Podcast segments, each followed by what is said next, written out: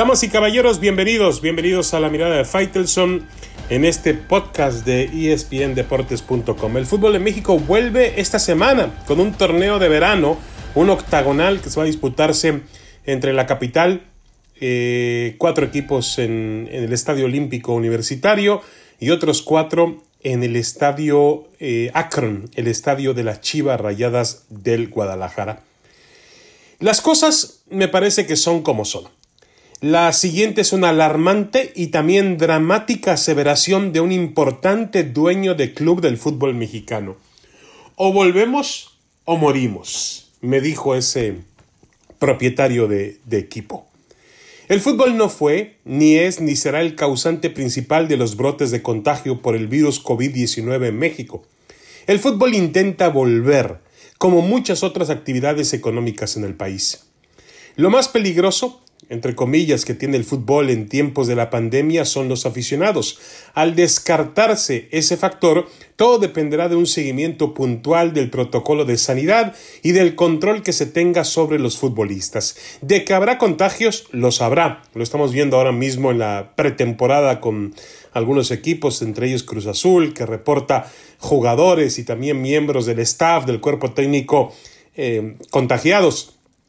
Habrá que atenderlos eh, recuperarlos, colocarles en cuarentena y, seguir adelante. Eso está claro.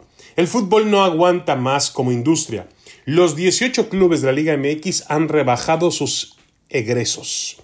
Los sueldos han caído y las nuevas inversiones se han detenido. Muchos, muchas personas, jugadores, entrenadores, médicos, asistentes han perdido su trabajo. Una buena cantidad de equipos ha tenido que recurrir a préstamos bancarios. No hay hacia dónde hacerse.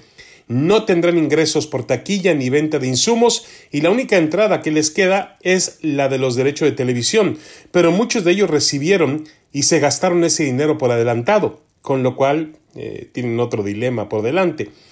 Y otros dependen de regresar a jugar. El otro tema es que muchos patrocinadores se han alejado de los clubes y también de la televisión. La televisión puede pasar lo que está ocurriendo en Europa. Hay muy buenos ratings en el regreso del fútbol, pero hay pocos patrocinadores.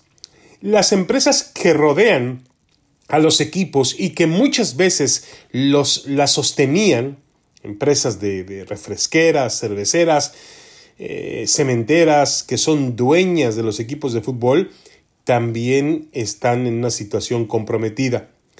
Y para acabar con este sombrío escenario, habrá que agregar la situación que atraviesa una empresa como Fox, que hoy en día tiene los derechos de cinco clubes del fútbol mexicano, Pachuca, Santos, León, Tijuana, Monterrey, y cuyo futuro en negociaciones para una posible venta se ha estancado en medio de esta incertidumbre económica.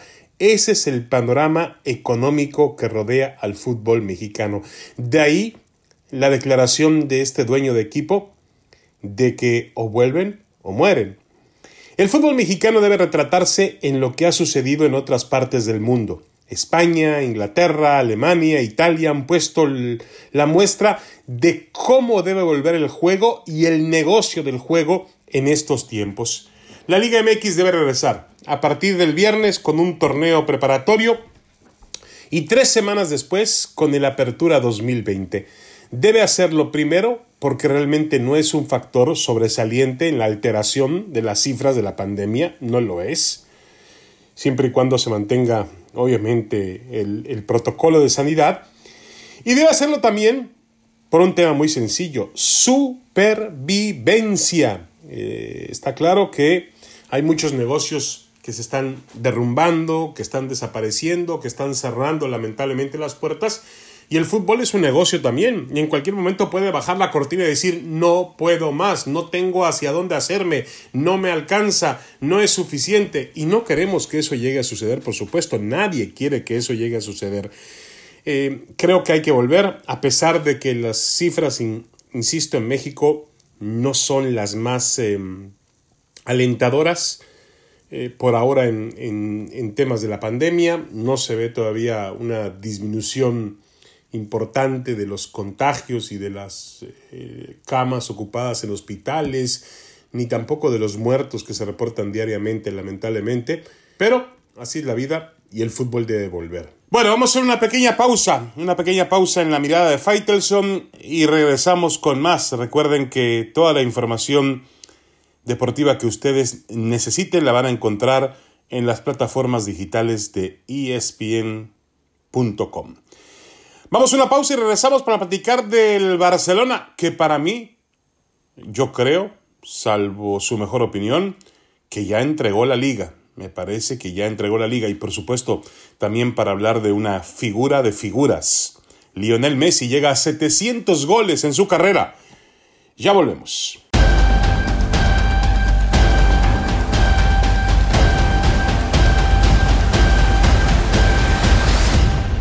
Regresamos, regresamos a la mirada de Faitelson en este podcast de espndeportes.com.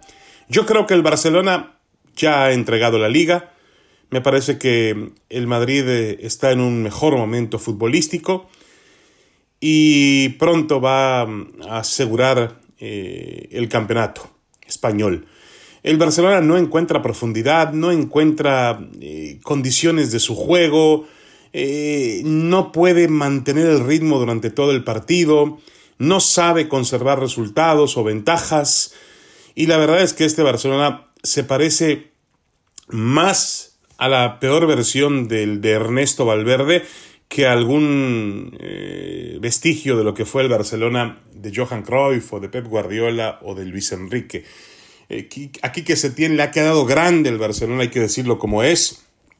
Y basta, para, para muestra basta eh, lo que ha ocurrido en las últimas presentaciones y lo que pasó ayer, por ejemplo, lo que pasó el martes con Antoine Grisman en el partido ante el Atlético de Madrid, que es un partido importante, definitivo, pues resulta que el entrenador decidió mantener a Grisman en la banca y, y bueno, eso es una decisión respetable.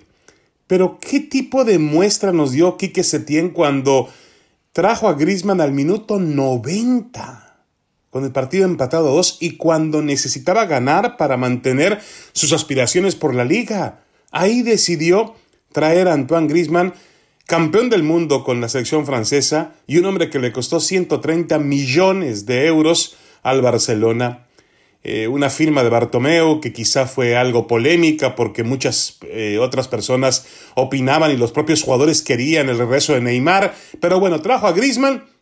Si trajo a Griezmann es para utilizarlo y para utilizarlo en momentos donde pueda ayudarle, no al minuto 90, en un cambio, me parece a mí, que podría destapar otro tipo de situaciones al interior del Barcelona. Y ya lo de interior de Barcelona desde la cúpula más alta, donde hay graves problemas, donde siempre el Barcelona tiene un horizonte eh, salpicado de política, donde hay problemas económicos. El Barcelona con problemas económicos, sí, escuchó usted bien, tiene problemas económicos el Barcelona, uno de los clubes más ricos o más poderosos del mundo, tiene problemas económicos. Y también, por supuesto, eh, a nivel eh, vestidor, a nivel cancha. Eh, creo que este Barcelona no está hoy para contender por la liga y veo difícil también que pueda hacer algo por la Champions. Hay que recordar que está emplazado a octavos de final. El partido de vuelta ante el Nápoles debe jugarse en el Camp Nou, están uno por uno, es decir, es favorito, tiene cierta ventaja porque va a jugar en casa, pero este Barcelona no otorga garantías absolutamente de nada. Y al margen de eso, un futbolista como Lionel Messi, impresionante, llega a 700 goles y hace hasta de lo ordinario algo supremo, algo excelso.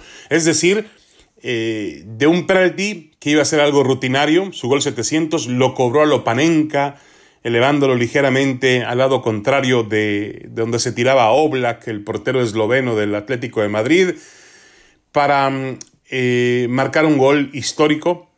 700 goles, el club de los 700 es un club muy privilegiado donde están, entre otros, Pelé, eh, Romario, eh, Puskas, eh, Germüller.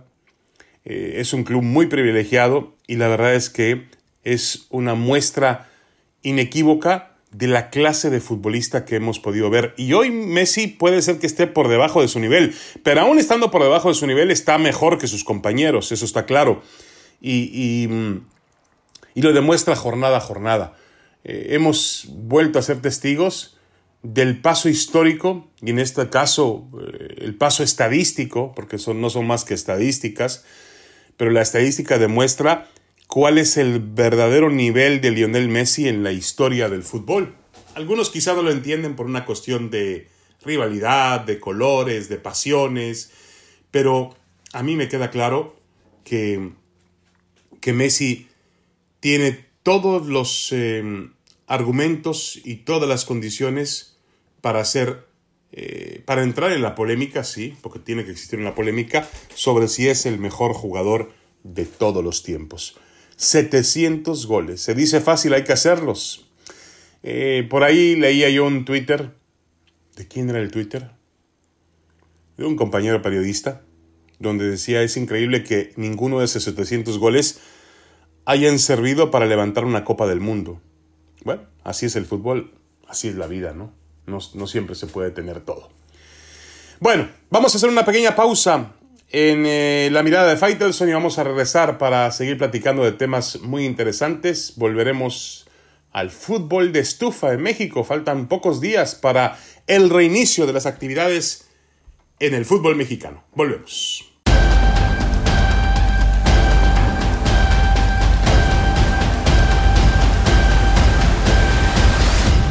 Poco o casi nada de la pretemporada del fútbol mexicano, una pretemporada realmente muy baja en cuanto a cambios, a, nuevas este, incorporaciones.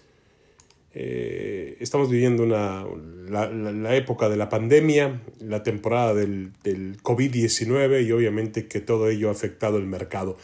Pero bueno, eh, resulta que mm, Marco Fabián de la Mora ha quedado libre con eh, su equipo catarí, el Al Saad, el equipo que dirige Xavi, que jugó el Mundial de Clubes, por cierto.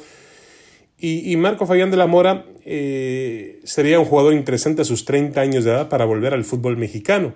Recuerden que ha estado en la Major League Soccer, antes en el fútbol alemán, con el Inter de Frankfurt.